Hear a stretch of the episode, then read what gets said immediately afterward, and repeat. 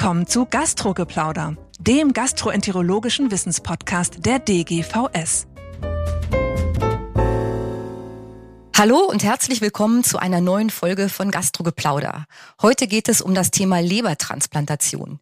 Die erste deutsche Leitlinie ist gerade erschienen und wir möchten heute mit Thomas Berg darüber diskutieren, wie diese Leitlinie die Versorgung in Deutschland vielleicht verbessern kann.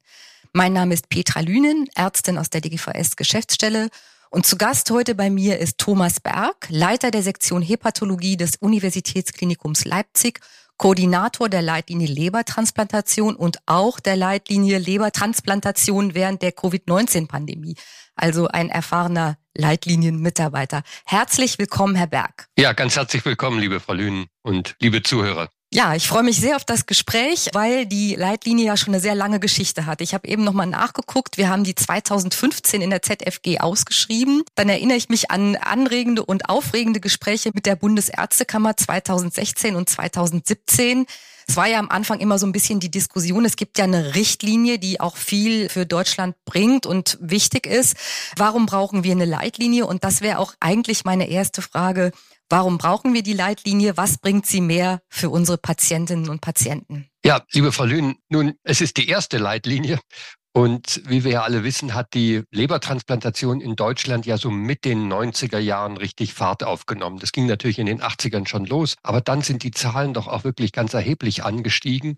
Und jedes Zentrum hat natürlich mit der Zeit auch gelernt, die Allokationsverfahren wurden auch über die Zeit geändert und es hat sich auch dadurch entwickelt, dass eigentlich in jedem Zentrum so ein bisschen ein eigenes Management war.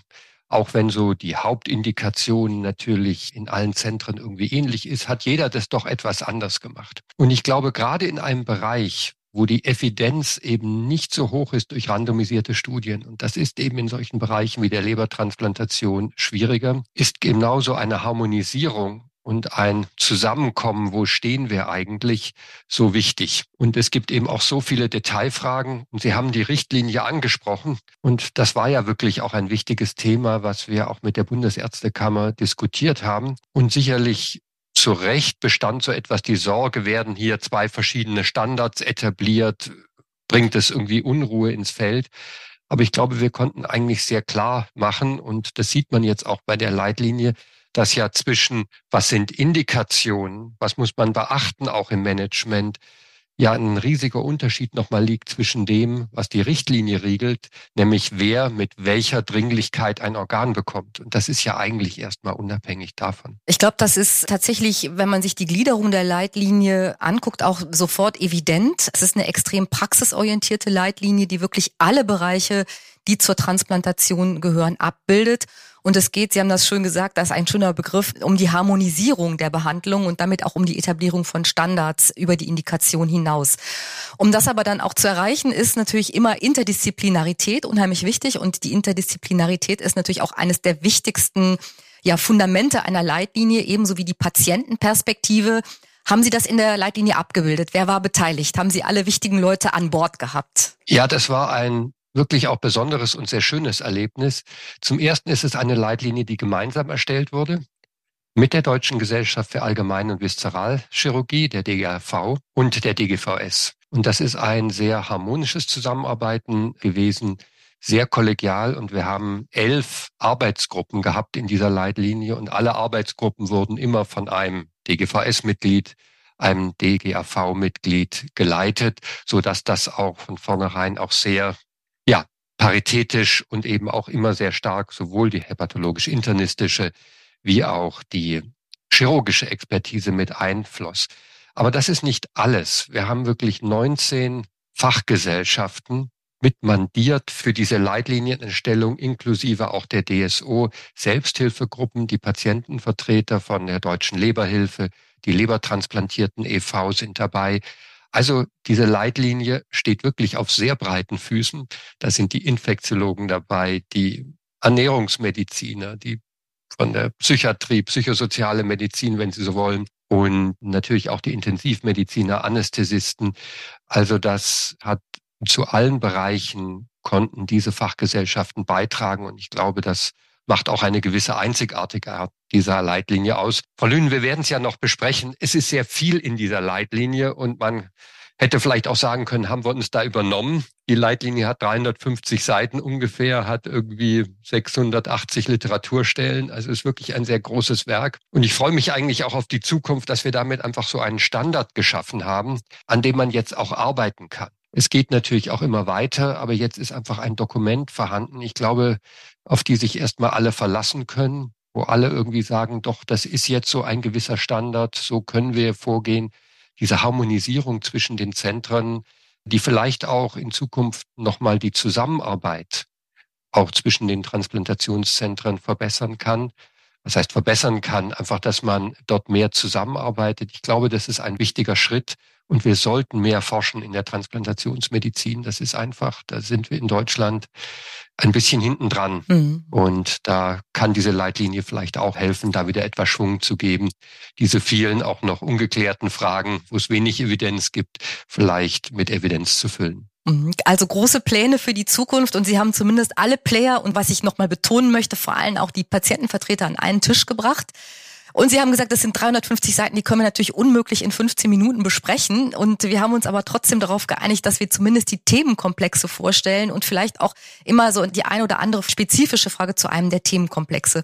Und natürlich beginnt die Leitlinie mit dem Themenkomplex Indikation. Und das allererste Kapitel direkt befasst sich mit dem akuten Leberversagen. Das erfordert natürlich Handeln unter besonderem Zeitdruck. Wie positioniert sich hier die Leitlinie? Was gibt sie da für Anreize in Bezug auf Evaluation und in Bezug auf die therapeutischen Optionen? Ja, Frau Lünen, also ich glaube, das sind beim akuten Leberversagen drei wesentliche Komplexe, die bearbeitet werden.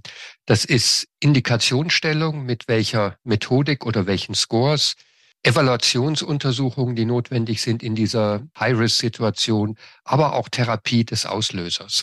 Und gerade bei der Indikationsstellung in Abhängigkeit von der Grunderkrankung hat sich doch ein Bereich entwickelt, wo es schon relativ viel Evidenz gibt, wo auch andere Fachgesellschaften, die amerikanischen AGA, auch schon in ja, Vorleistungen gegangen sind und auch untersucht haben, welche Scores helfen eigentlich am besten. Wir sind ja beim akuten Leberversagen immer noch in der Situation, dass man ja hofft, dass die Leber regenerieren kann. Sie war zuvor gesund, plötzliche schwere Schädigung und nicht übertransplantieren will. Und die bisherigen King's College Kriterien werden doch in der Hinsicht etwas in Zweifel gezogen, ob sie wirklich der beste Parameter sind. Und hier gibt die Leitlinie, glaube ich, wirklich sehr wertvolle Hilfestellung, wie man hier vorgehen könnte in Abhängigkeit von der Grunderkrankung. Und wir haben uns auch verbindlich festgelegt, was sind denn dann die minimalen Standards bei der HU-Meldung, wo ja innerhalb von Tagen, einem Tag auch dann man eigentlich hofft, ein Organ zu bekommen.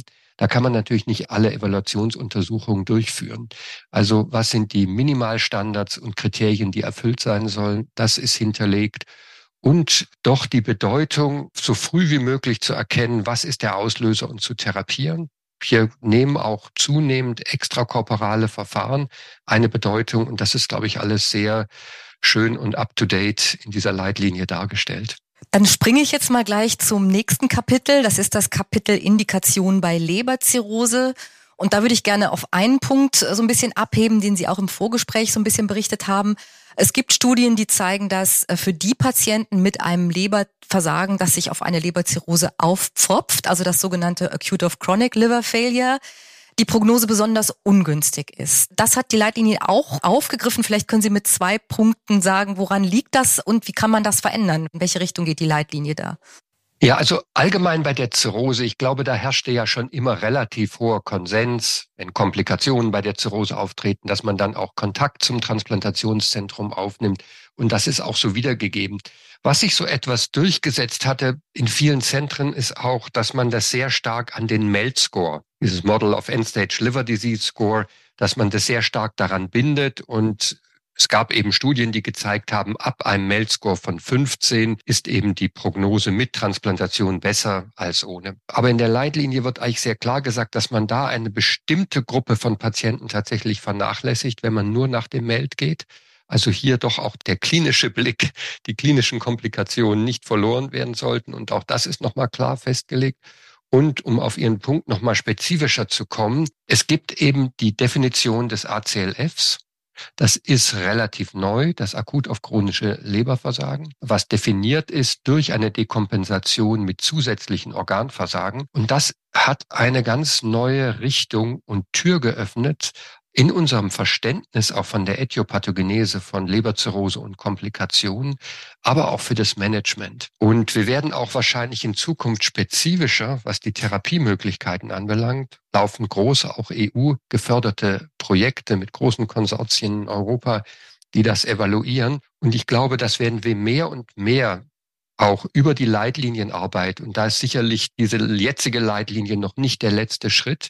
Und das wird man auch mit der Richtlinienkommission besprechen müssen, ob man hier die Patienten nicht anders priorisieren muss. Das sind Patienten, die manchmal eine Prognose haben, die fast von der Dynamik schlechter sein kann als beim akuten Leberversagen, auch nicht immer über den Mail-Score ausreichend abgebildet wird und wo man auch festlegen muss, was sind die minimalen Evaluationskriterien, weil man auch hier, obwohl es ein chronisches Leberversagen ist, eben nicht die Zeit hat, all das durchzuführen. Und das sind die Themenkomplexe, die hier in der Leitlinie auch adressiert werden. Also das geht ja ein bisschen Richtung auch Gleichbehandlung und da brauchen wir eben noch mehr Daten und Wissenschaft. Nächstes Thema ist auch viel diskutiert, Transplantation beim hepatozellulären Karzinom.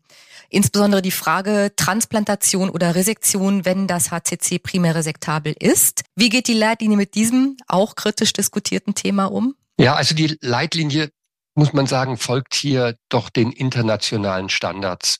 Also man bleibt bei den relativ konservativen Kriterien der Milan-Kriterien sozusagen als generelle Faustregel, sieht aber auch, und da ist sich auch die Welt einig, dass natürlich Patienten die etwas jenseits der Mailand-Kriterien sind, auch eine gute Indikation für die Transplantation haben, dann aber eben nicht von der Richtlinie her sozusagen eine Bevorzugung auf der Warteliste bekommen.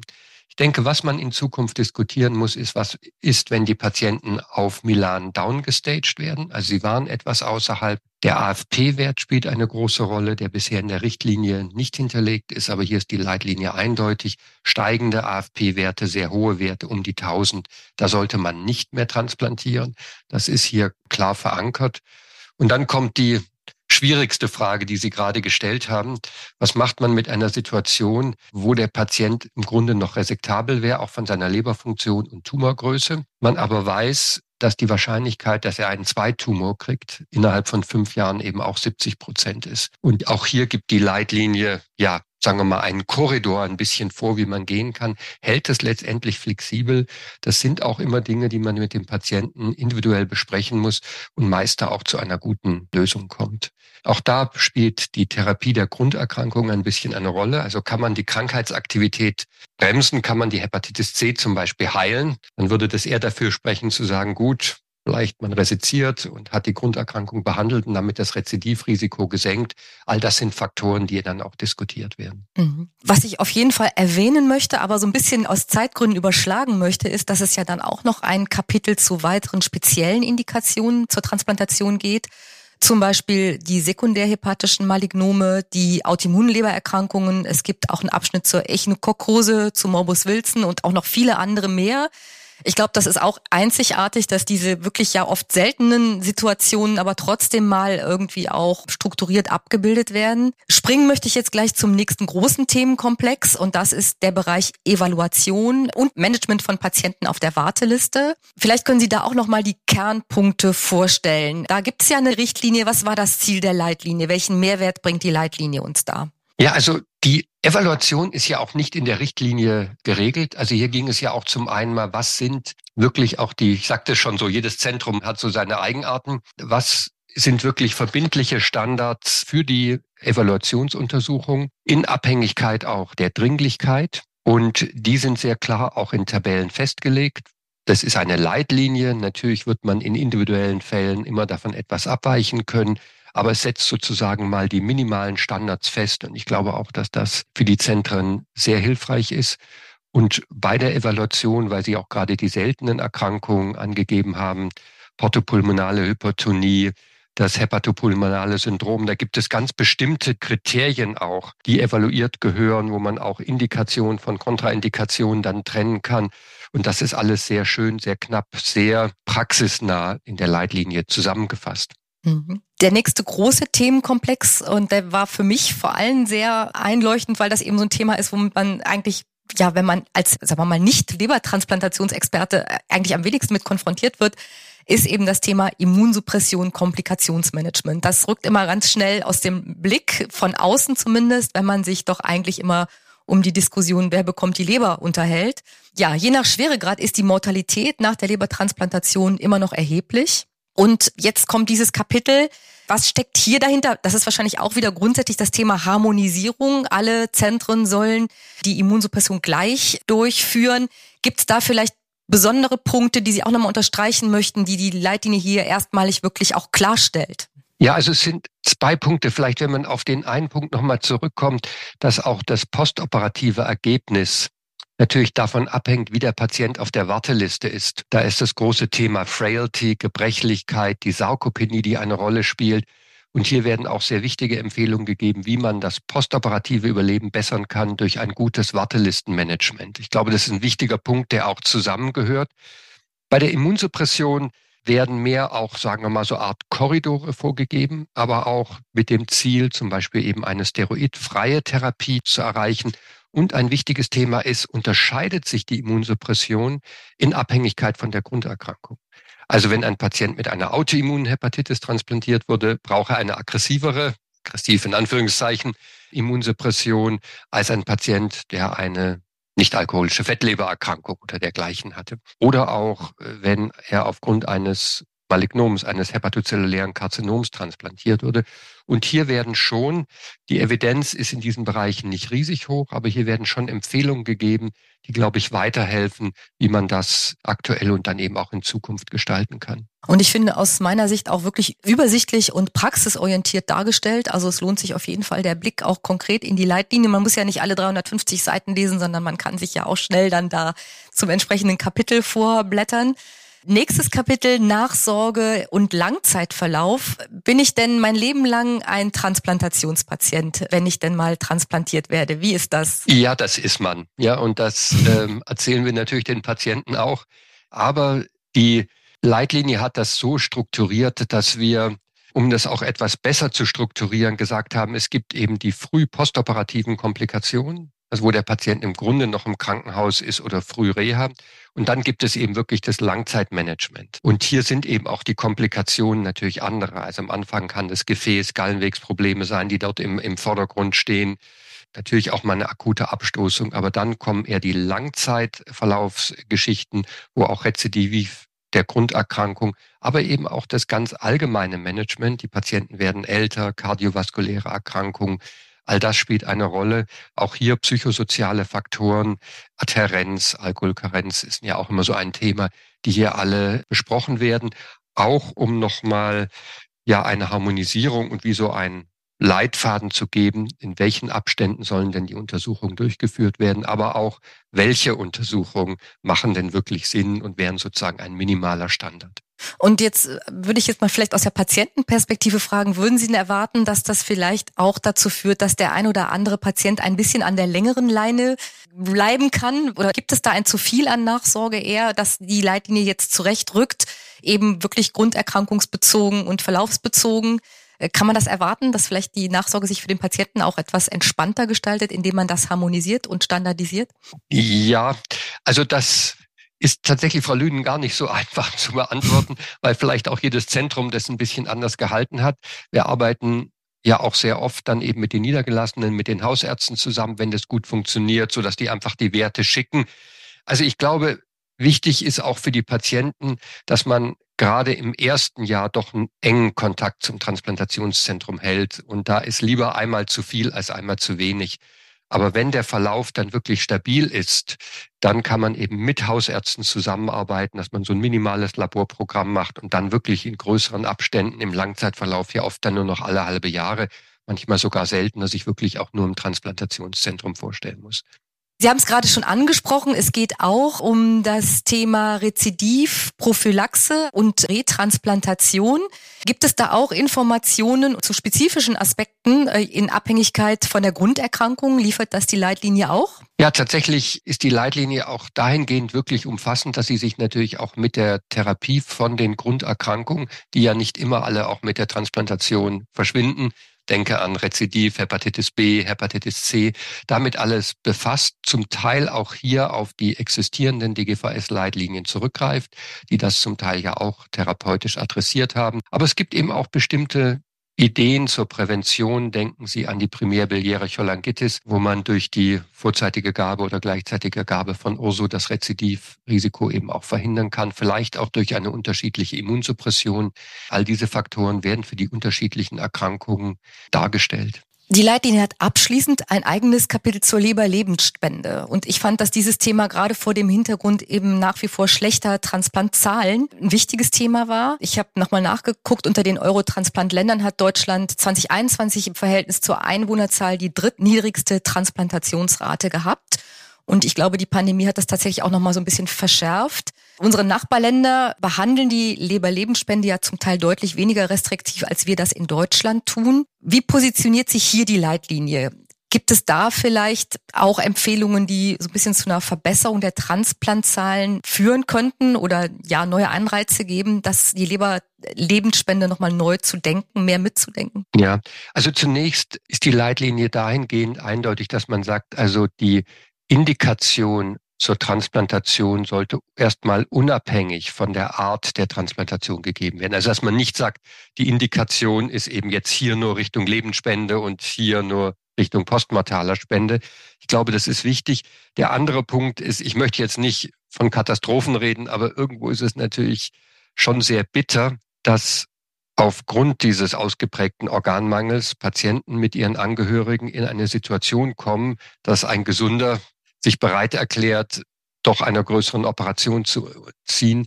Und ich denke, man sollte wirklich alles doch weiterhin daran setzen, einfach versuchen, die postmortale Spende und auch da die Möglichkeiten der größeren Verfügbarkeit von Spenderorganen zu verbessern. Aber ich glaube auch, dass hier Konsens bestand, dass in dieser Situation man es auch nicht verwehren kann, wenn eben ja, Spenderempfänger gut aufgeklärt sind. Und ich muss sagen, dieser Teil der Leberlebensspende, der auch ganz wesentlichen unter der Führung von Professor Utzettmacher, der sich sehr mit dem Thema beschäftigt und auch ein Vorreiter irgendwo in Deutschland ist. Das ist wirklich sehr gut formuliert, sehr hilfreich, wie die Evaluation durchgeführt werden soll, wie die Aufklärung ist, wer alles eingebunden werden soll. Also das ist wirklich ein Leitfaden, den man sich auf den Schreibtisch legen kann und den beachten sollte, ja, auch welche Vorgaben hier notwendig sind, wie das auch ablaufen soll, dass man eben erstmal mit Gesprächen, welche Untersuchungen zuerst, dass man nicht alles auf einmal macht. Also ich glaube, das ist ein ganz wichtiges Kapitel. Aber am Ende ist es natürlich trotzdem eine Mangelversorgung, über die wir hier sprechen. Und ich glaube, wir wären mhm. alle froh, wenn man die Leberlebensspende nicht brauchen würde. Mhm. Ja, liebe Zuhörerinnen und Zuhörer, Sie haben gemerkt, das war ein fast schwieriges Interview, weil wir wirklich die Themen nur angekratzt haben, muss man fast sagen. Herr Berg, haben wir irgendwas Wichtiges vergessen, was wir auf jeden Fall noch mitteilen sollten, was Sie gerne noch mitteilen sollten? Ja, ich denke, ein Punkt, und der hat ja vielleicht auch so ein bisschen was mit der, ich möchte es mal Stigmatisierung der Transplantation zu tun, ist eben dieses Thema Alkohol. Mhm. Und man kennt das ja manchmal auch, wenn man mit Freunden oder so spricht, die sagen, ja, ja, ich würde ja schon spenden, aber nicht für, und dann kommt Alkoholiker. Ja. Aber man muss halt die Patienten mal sehen, die zu uns kommen. Und jeder hat mal auch so seine Phasen im Leben und manche trinken mal etwas mehr, als sie auch wissen, dass für sie gesund ist. Und ich glaube, das Beispiel Beethoven, was jetzt durch die Presse ging, der immer so ein Musterbeispiel war für die alkoholinduzierte Zirrhose, wo jetzt rausgekommen ist durch genetische Analysen, dass er eine Hepatitis B hatte, dass er Compound Heterozygot war für Hämochromatose und dass er Risikogene für die NASH hatte zeigt einfach mal, es ist ein Individuum mit allem. Und mhm. die Prognosen sind häufig sehr günstig. Und ich glaube, es ist ganz wichtig, dass hier die Leitlinie sich auch wirklich liberalisiert, zu sagen, es kann nicht immer nur die sechs Monatskarenz sein, wenn ein Patient sechs Monate gar nicht mehr überleben kann. Mhm. Und das ist auch in Einklang mit der Richtlinie. Hier gibt es Einzelmöglichkeiten. Und ich glaube, hier müssen wir alle auch uns mal so etwas damit befreien, dass wir den Alkohol, den die Mehrzahl von uns auch konsumiert, so die Patienten ausgrenzt. Und mhm. ich glaube, hier liefert die Leitlinie auch wirklich einen wichtigen Schritt. Ja, das ist, glaube ich, ein ziemlich schöner abschließender Kommentar, weil es für mich auch widerspiegelt, was eine Leitlinie ist. Es ist nämlich nicht nur evidenzbasiertes Wissen, Evidenzvermittlung, sondern es ist auch ein Diskurs, der da stattfindet und der deswegen stattfinden kann, weil alle wichtigen Player und vor allem auch die Patientenseite mit am Tisch sitzen. Insofern wird diese Leitlinie weiterentwickelt und vor der Veröffentlichung ist immer eigentlich auch vor der Aktualisierung. Im Moment gibt es auf der Webseite die Konsultationsfassung. Die finale Fassung wird aber jetzt in Kürze folgen. Wir verlinken Ihnen das natürlich in unseren Shownotes. Lieber Herr Berg, danke für das sehr, sehr spannende Gespräch. Ich danke Ihnen. Das war Gastrogeplauder, der gastroenterologische Wissenspodcast der DGVS. Alle Informationen und Links zur Folge finden Sie in den Show Notes und unter dgvs.de slash podcast. Haben Sie Feedback oder Fragen zur Folge oder möchten Sie ein Thema vorschlagen, dann schreiben Sie uns an podcast.dgvs.de. Vielen Dank fürs Zuhören und bis zum nächsten Mal bei Gastrogeplauder.